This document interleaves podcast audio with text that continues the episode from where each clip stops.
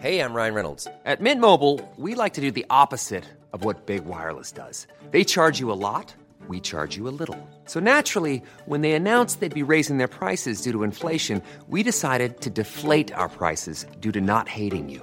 That's right. We're cutting the price of Mint Unlimited from $30 a month to just $15 a month. Give it a try at mintmobile.com slash switch. $45 upfront for three months plus taxes and fees. Promo rate for new customers for limited time. Unlimited more than 40 gigabytes per month. Slows. Full terms at mintmobile.com.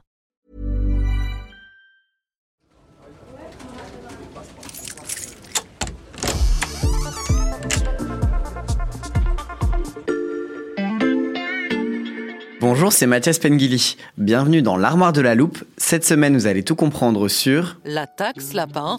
La taxe lapin. Une taxe lapin. La taxe lapin. la taxe lapin. Elle porte un nom très mignon, mais elle risque de l'être nettement moins avec vos finances. Pour en expliquer tous les ressorts, j'accueille Erwan Brucker, rédacteur en chef adjoint du service politique de l'Express. Bonjour Erwan. Bonjour Mathias. Si on prend la définition du Larousse, une taxe, c'est un prélèvement fiscal réalisé en contrepartie d'un service rendu aux administrés. Dans le cas de cette taxe lapin, Erwan, il s'agit de quel type de service? Alors, il s'agirait d'une taxe sur une prestation médicale. Et encore, pas n'importe quel type de prestation, les rendez-vous médicaux manqués. Chaque année, il y a 28 millions de consultations médicales non honorées. Ça fait 28 millions de lapins posés aux médecins. Et c'est beaucoup. C'est 6 à 10% du nombre total des consultations d'après l'Académie de médecine. Et selon l'Ordre des médecins, c'est environ deux rendez-vous par jour et par praticien. Tous les médecins le disent, c'est un vrai fléau. Donc, plus qu'une contrepartie pour service rendu, ce sera une sorte de taxe punitive, un peu comme la taxe carbone sur les gros émetteurs, si tu veux. Et cette taxe lapin, elle a été introduite par les sénateurs de droite, qui ont la majorité au Sénat, dans le projet de loi de financement de la sécurité sociale. Et tu le sais si tu lis les papiers du service politique, c'est la loi qui est votée chaque automne dans les deux assemblées et qui détermine le budget de la sécurité sociale pour l'année suivante. Le fameux PLFSS, on y avait consacré un épisode de La Loupe à l'automne dernier. Nos auditeurs peuvent d'ailleurs le retrouver sur le site de l'Express. Concrètement, Erwan, comment elle fonctionnerait cette taxe lapin Alors c'est justement ça le problème. Euh, les sénateurs ont voté la mise en place d'une somme forfaitaire en cas de rendez-vous loupé. Une somme qui pourra, je cite, être payée directement par l'assuré à l'organisme d'assurance maladie ou qui pourra être prélevée sur le compte bancaire de l'assuré si celui-ci l'autorise ou qui pourra enfin être récupéré par l'assurance maladie sur les prestations en nature à venir. Donc tu vois Mathias, c'est assez flou et surtout ce qui intéresse les gens pour l'instant, c'est son montant en fait, c'est le montant de l'amende, de la prune.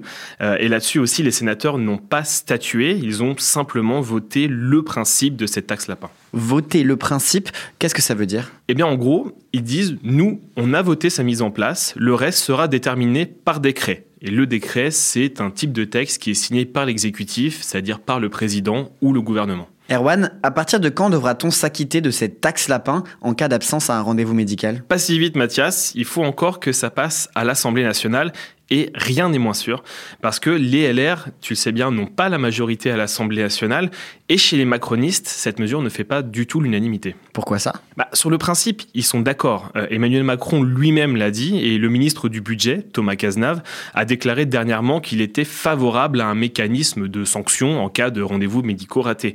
Mais il ne veut pas forcément d'une taxe. La taxe, ça rappelle à la Macronie de très mauvais souvenirs, euh, notamment les Gilets jaunes. Tu vois, les députés de la majorité sont encore un peu traumatisés par ce mouvement des Gilets jaunes, même l'exécutif. Euh, et je rappelle d'ailleurs que les Gilets jaunes, ça a commencé par une taxe, la taxe carbone, qui avait été jugée trop punitive.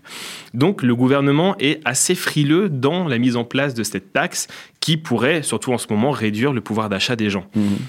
Et puis, il y a aussi le ministre de la Santé, qui est le premier concerné, Aurélien Rousseau, qui dit que ce n'est pas applicable.